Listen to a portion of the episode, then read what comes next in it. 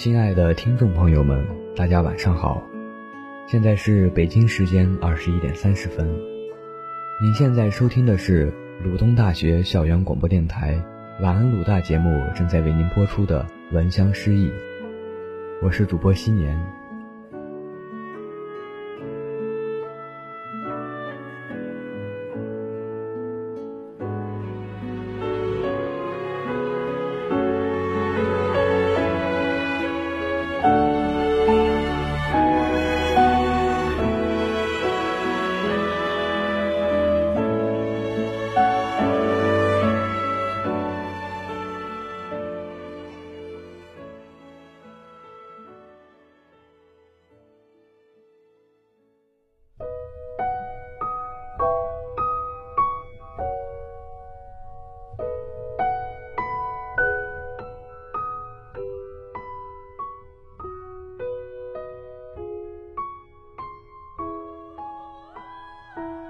今天，新年为大家带来的是龙应台的作品。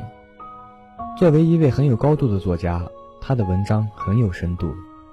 第一篇的题目叫做《目送》。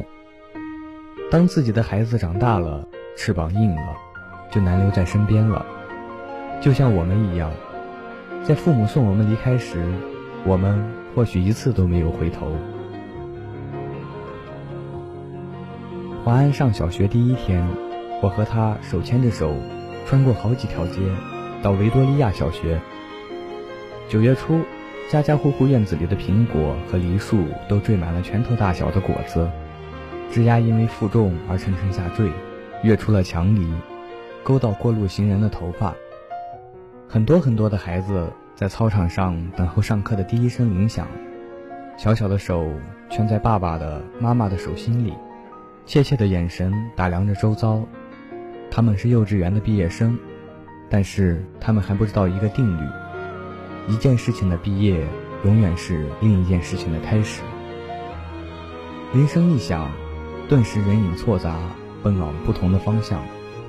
但是在那么多穿梭纷乱的人群里，我无比清楚地看着自己孩子的背影，就好像在一百个婴儿同时哭声大作时，你仍旧能够准确听出。自己孩子的那一个位置，华安背着一个五颜六色的书包往前走，但是他不断的回头，好像穿越一条无边无际的时空长河。他的视线和我凝望的眼光隔空交汇，我看着他瘦小的背影消失在梦里。十六岁，他到美国做交换生一年，我送他到机场，告别时照例拥抱。我的头只能贴到他的胸口，好像抱住了长颈鹿的脚。他很明显的在勉强忍受母亲的深情。他在长长的行列里等候护照检验，我就站在外面，用眼睛跟着他的背影一寸一寸往前挪。终于轮到他，在海关窗口停留片刻，然后拿回护照，闪入一扇门，疏忽不见。我一直在等候。等候他消失前的回头一瞥，但是他没有，一次都没有。现在他二十一岁，上的大学正好是我教课的大学，但即使是同路，他也不愿搭我的车；即使同车，他戴上耳机，只有一个人能听的音乐，是一扇紧闭的门。有时他在对街等候公车，我从高楼的窗口往下看，几个高高瘦瘦的青年。眼睛望向灰色的海，我只能想象，他的内在世界和我一样波涛深邃，但是我进不去。一会儿公车来了，挡住了他的身影，车子开走，一条空荡荡的街，只立着一个油桶。我慢慢的、慢慢的了解到，所谓父女母子一场，只不过意味着。你和他的缘分，就是今生今世不断的在目送他的背影渐行渐远。你站立在小路的这一端，看着他逐渐消失在小路转弯的地方，而且，他用背影默默告诉你，不必追。我慢慢的、慢慢的意识到，我的落寞，仿佛和另一个背影有关。博士学位读完之后，我回台湾教书。到大学报到的第一天，父亲用他那辆运送饲料的廉价的小货车长途送我。到了，我才发觉，他没开到大学正门口，而是停在侧门的窄巷边。卸下行李之后，他爬回车内准备回去。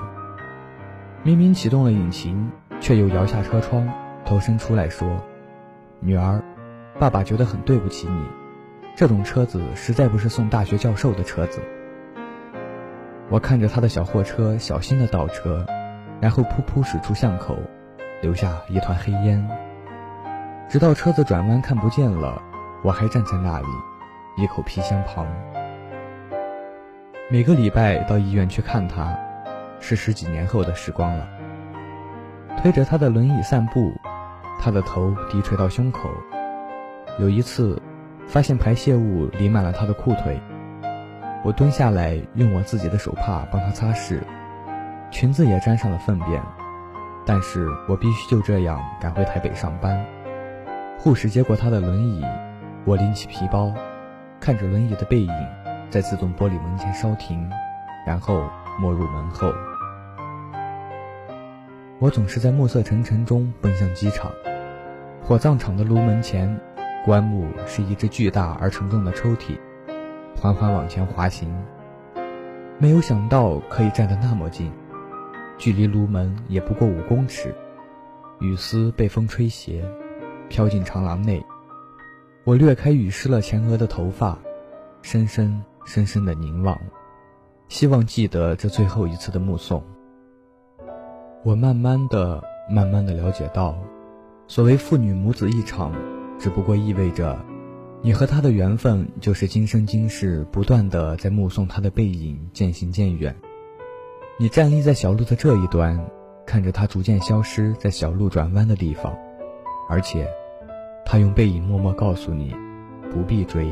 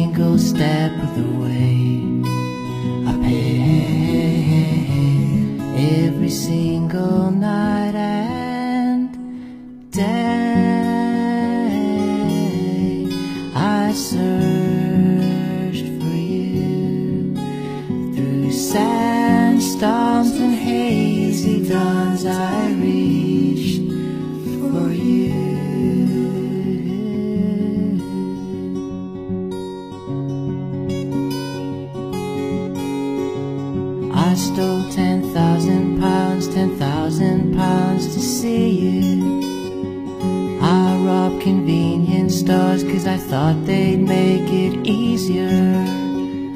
I lived off rats and toads and I stopped for you. I fought off giant bears and I killed them too.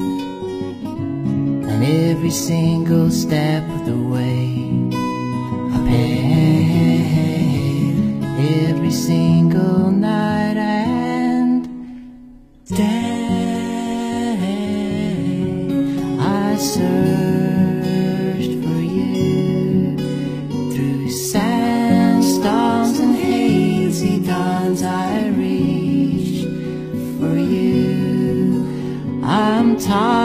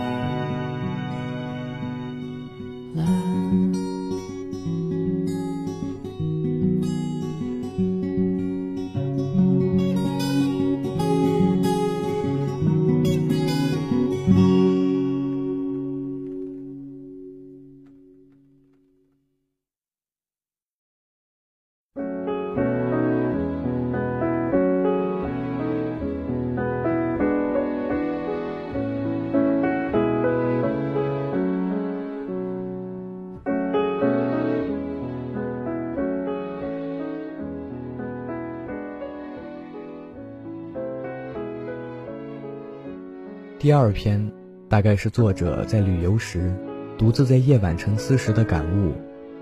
人生最清醒的时候，大概就是一个人在夜色下胡思乱想吧。二零零七年最末的一个晚上，十八岁的华妃去和朋友午夜狂欢。我坐在旅店的窗边，太北冬季的天空洁净，尤其当城市的灯火因贫穷而暗淡。星星就大胆放肆了，一颗一颗堂堂出现。但是星星虽亮，却极度沉默。下面的街头人声鼎沸，乐鼓翻腾。刚从街上的人流里撤回，我知道，像河水般涌动的是情绪激越的观光客。但是暗巷里骑楼下，疲惫的女人开始收摊，她们赤脚的幼儿蜷在一旁，用破毯子裹着，早睡着了。然后烟火冲向天空，轰然炸开，瞬间的璀璨，极致的炫美，人们雀跃欢呼，这是跨年之夜。可是，这不是神明的生日，不是英雄的诞辰，不是神话中某一个伟大的时刻，不是民族史里某一个壮烈的发生。那么，人们庆祝的究竟是什么呢？想想看，你用什么东西量时间？一只沙漏里细沙流完是一段时间，一炷新香袅袅烧完是一段时间，一盏清茶从热到凉是一段时间，钟表的指针滴答行走一圈是一段时间。有时候，我们用眼睛看得见的坏去衡量时间。一栋每天路过的熟悉的房子，从围墙的斑驳剥落到门柱的腐蚀倾倒。然后看着他的屋顶一寸寸扩大塌陷。有一天，野树爬藤从屋中昂然窜出，宣告完成。需要多少时间？有时候，我们用非常细微的动去量时间。星星的行走，潮水的涨落，日影的长短，不都是时间的量器？在香港的海滨，我看每天金星都出现在海平线的点。冬天和夏天不同，在台北的阳明山上，我看夕阳下沉时，碰到观音山脊的那一刹那，春天和秋天也有不同。你是否也用过别的量法？孩子小时，我在他们卧房的门檐上挂一个一米半高的木板量尺，每一年孩子的生日，让他们站在门檐背对着尺，把他们的高度用小刀刻下。于是刻度一节一节高升，时间也就一节一节在走。南美有一家人，夫妻俩加五个孩子，每年的同一天，一家七口一人拍一张大头照，三十年不曾间断。三十年中，红颜夫妻变成老夫老孕，可爱纯真的婴儿变成心事重重的中年人。还有那疯狂的艺术家，突然决定写数字。醒来一开眼就写，连续积累数字。吃饭、坐车、走路、如厕、洗头时不断的写。搭飞机出国时，在飞机的座位上写。到医院看病打针时，在病床上写；到教堂做礼拜时，在教堂的长板凳上写。每分每刻每时写，每天每月每年写，数字越来越大，字符串越来越长。艺术家这个人，是的，越来越老。写无边落木萧萧下，不尽长江滚滚来的时候，杜甫不是在记录时间吗？唱林花谢了春红太匆匆的人，不是在记录时间吗？伦布兰特一年一画自画像。从少年轻狂到满目苍凉，他不是在记录时间吗？农业社会的人们认真的过春分、秋分、夏至、冬至，难道不也是在一个看不见的门檐上，秘密的一刀一刀刻下时间的印记？所以跨年的狂欢、聚集、倒数，恐怕也是一种时间的集体仪式吧。都市里的人，灯火太亮。已经不再习惯看星星的移动和潮汐的涨落，他们只能抓住一个日期，在那一个晚上，用美酒、音乐和烟火，借着人群的吆喝彼此壮胆，在那看不见的龙岩两尺上刻下一刀。凌晨四时，整个清迈小城在宁静的沉睡中，二零零八年悄悄开始，我们行装齐整，离开了旅馆。在黑夜中上路，往太辽边界出发。五个小时的蜿蜒山道，两天的漫船河路，凛冽的空气使人清醒。我在想，在古老的湄公河上啊，时间用什么测量？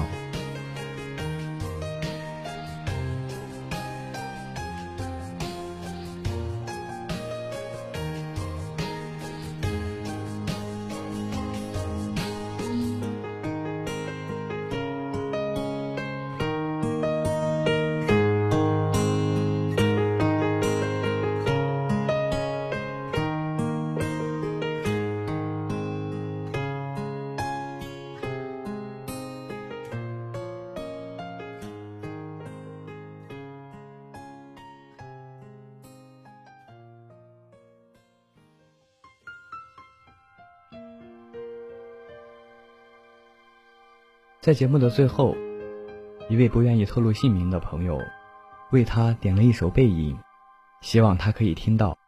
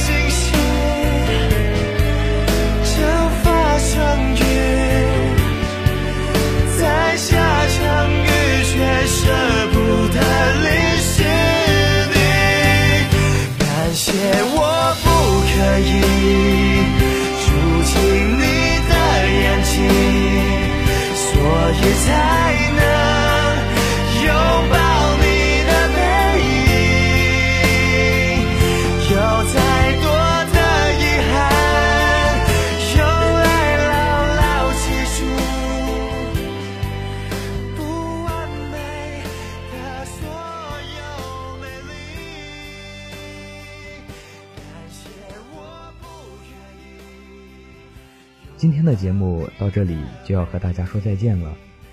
如果您有什么好的建议，或者您想为您心目中重要的人点一首歌，送一句祝福，欢迎加入我们晚安鲁大的 QQ 群：一五二一零八四四六一五二一零八四四六。如果您还想收听鲁大电台的其他节目，还请关注我们鲁东大学校园广播电台的 QQ 官方平台、新浪微博。腾讯微博以及蜻蜓 FM 和悦享调频微信平台，祝你今夜好梦，晚安。